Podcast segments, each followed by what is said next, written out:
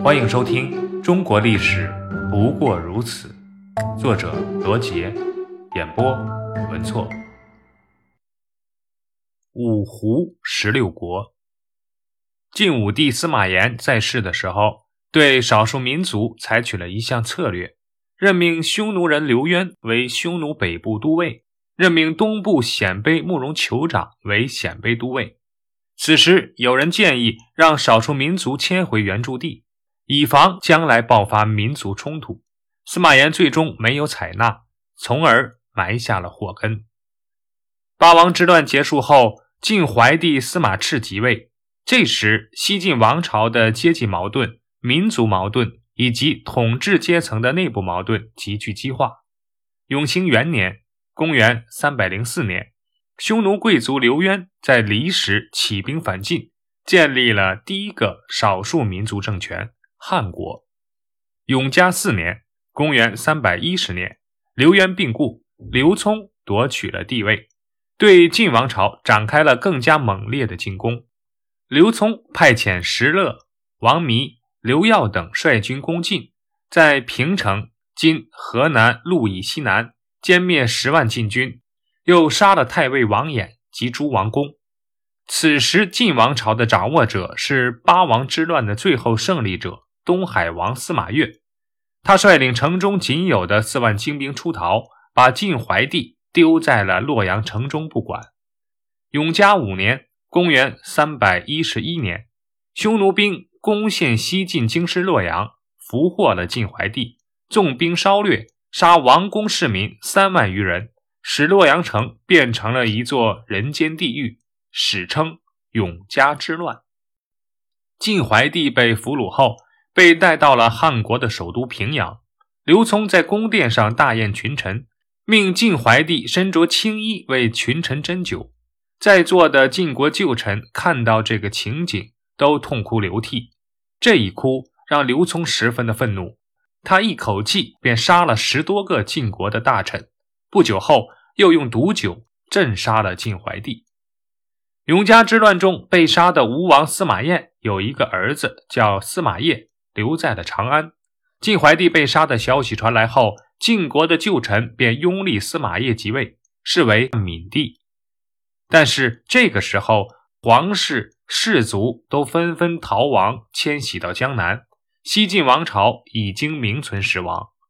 建兴四年（公元316年），匈奴军攻入长安，西晋王朝仅仅经历了五十一年，宣告灭亡。西晋灭亡后，汉国刘聪的儿子刘粲继位，但没过多久就被企图夺权的匈奴贵族乐准杀死。镇守长安的刘耀率精兵平定叛乱，而后乐准被杀，刘耀掌握了汉国大权，自立为皇帝，迁都长安，改国号为赵，史称前赵。刘耀自立为皇帝，采取汉胡分治的政策。他自己以皇帝的身份统治汉人，并让自己的儿子刘印任大单于统治本族。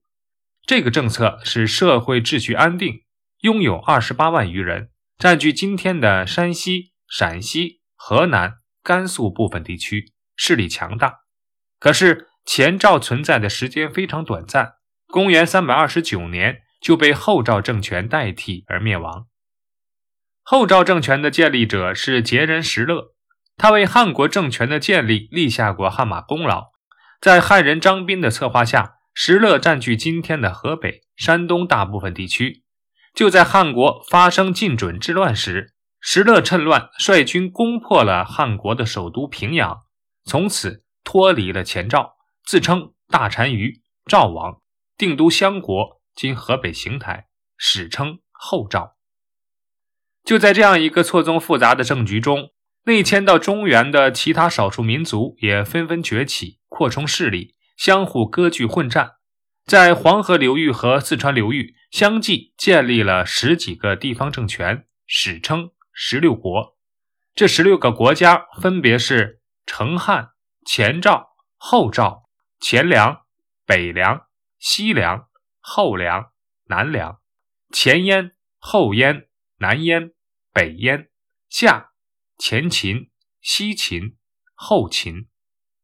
其中除前凉、西凉、北燕、成汉外，其他政权都分别由匈奴、鲜卑、羯、羌和氐这五个少数民族建立，所以称为五胡。后赵的石勒建立相国后，首先灭掉了幽州的鲜卑段氏，继而占据河南、皖北、鲁北，势力越来越强大。公元三百二十九年，后赵攻破长安，灭掉前赵，至此，中国北方的大部分地区都被石勒统一。在这之前，原西晋的大族世家纷纷举家南迁，历史上称其为衣冠南渡。晋朝的皇族司马睿依靠政治家王导的支持，在建康做了皇帝，重新建立了晋朝。历史上把这个重建的晋朝称为东晋，司马睿为晋元帝。东晋建立后，以淮水为界，与后赵形成了南北对峙的局面。公元三百三十三年，石勒病故，他的侄子石虎杀了太子石弘。夺取了皇位。石虎是五胡十六国时期出了名的荒淫残暴之徒，他征发数十万民工在邺城、长安、襄国三地建造豪华宫殿，又征发三万多个民间女子入宫供自己淫乐，稍有反抗，立刻格杀。同时，石虎四处征战，先后对前燕和东晋发动战争。史书记载，石虎统治期间，人民的兵役。利益负担超过任何一代。从襄国到洛阳，再到邺城，沿途的树上挂满了自杀的人，城墙上则挂满不交税而被斩杀的人。在这种血腥屠杀和残酷的压迫下，北方人口锐减了几百万，起义频繁爆发。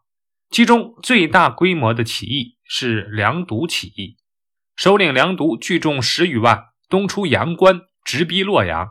石虎的后赵政权面临土崩瓦解之势，无奈之下，石虎派氐族服氏围攻梁独的军队。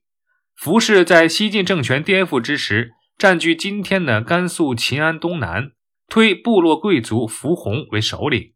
梁都起义在氐族服氏部众的镇压下，最终失败。但这次起义给了石虎政权以沉重的打击。公元三百四十九年。石虎病死，后赵发生内乱，政权更迭，最终石虎的养子冉闵废杀即位为帝的石建，后赵灭亡，冉闵称帝，国号大魏，史称冉魏。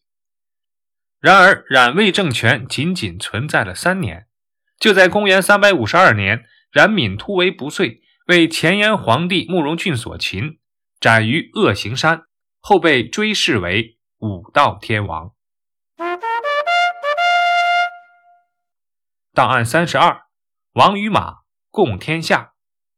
永嘉之乱后，以王导为首的王氏氏族集团开始辅佐琅琊王司马睿，而王导的堂兄弟王羲之的父亲王旷认为，当时北方彝族太多，建议司马睿南渡，把首都定在南京，实施战略转移。而此前，王导、王旷已经南下，开辟了根据地。公元三百一十三年，历史上发生了著名的衣冠南渡，整个中原地区的北方名门望族和精英，以及政府机构、官员，甚至士族家中的佣人和鸡鸭牛马，都被带过了长江。这次以门阀士族为主要力量的大迁徙，共有九十多万人。琅琊王氏是其中最重要的一支。公元三百一十七年，司马睿在建康（今南京）重建晋室，史称东晋。由于对司马政权的大力支持和艰苦经营，琅琊王氏被司马睿称为第一望族，并欲与之平分天下。王氏势力最大的时候，朝中官员百分之七十五以上是王家或者王家相关的人。因此，历史上称为“王与马，共天下”。